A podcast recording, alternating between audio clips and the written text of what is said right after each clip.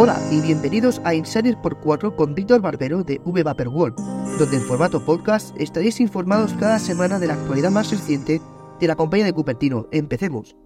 La primera noticia a comentar es que volvemos a hablar sobre la noticia de la posible prohibición de las ventas del Apple Watch Series 9 y Ultra 2 de nuevas y para evitar que se prohíba otra vez, Apple desactivará la función de mediación de oxígeno en sangre en estos modelos en los Estados Unidos, hasta que se solucione el conflicto con la empresa Máximo en los tribunales.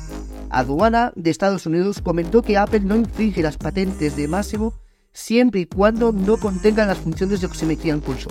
La siguiente noticia tiene que ver con el año nuevo chino y es que Apple para celebrarlo está haciendo varios descuentos de sus productos en China para mejorar las ventas en el país asiático. La noticia que viene a continuación tiene que ver con el, las Apple Vision Pro y es que este viernes día 19 de enero empiezan las reservas y el día 2 de febrero el lanzamiento de las Apple Vision Pro y es que en algunas Apple Store de Estados Unidos ya están preparando el lanzamiento con nuevas actualizaciones del mobiliario donde se guardan las Vision Pro y para las demostraciones a los clientes y fans de Apple que se acerquen.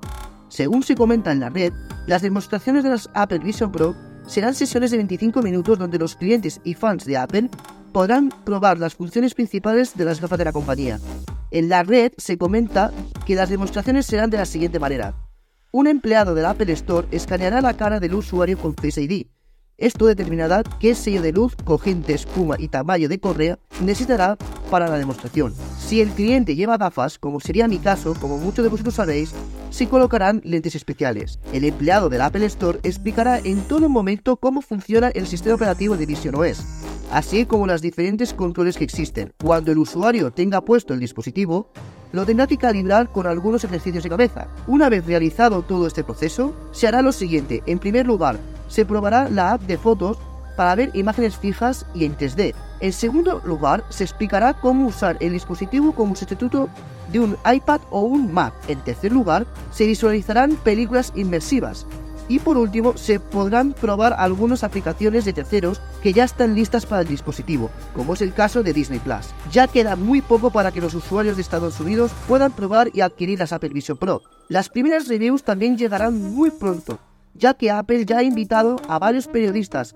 e influencers para que las prueben. Y otra noticia relacionada con las Apple Vision Pro es que Apple ya ha lanzado de forma oficial la App Store para las Apple Vision Pro y en pocos días las apps de la App Store de iOS mostrarán su compatibilidad también para las gafas de Apple. Los Apple developers y desarrolladores podrán adaptar su aplicación existente en las Vision Pro sin necesidad de acción por parte de los desarrolladores. Los desarrolladores decidirán si su aplicación puede estar en iOS o iPadOS y este también en VisionOS. Y ya dejando de lado las noticias relacionadas con las Apple Vision Pro, que sepáis que si sois usuarios de la app nativa de Buscan, que sepáis que Apple ha aumentado el número de dispositivos que puedes rastrear. Ahora podremos tener hasta 32 dispositivos en vez de los 16 que dejaba anteriormente. La app Buscar va muy bien para saber en todo momento dónde se encuentran nuestros productos Apple favoritos en todo momento. La noticia que viene a continuación tiene que ver con las actualizaciones de firmware y es que tenemos una nueva actualización de firmware de la Magic Keyboard, en concreto la 2.0.6, que soluciona un problema de seguridad relacionado con el Bluetooth.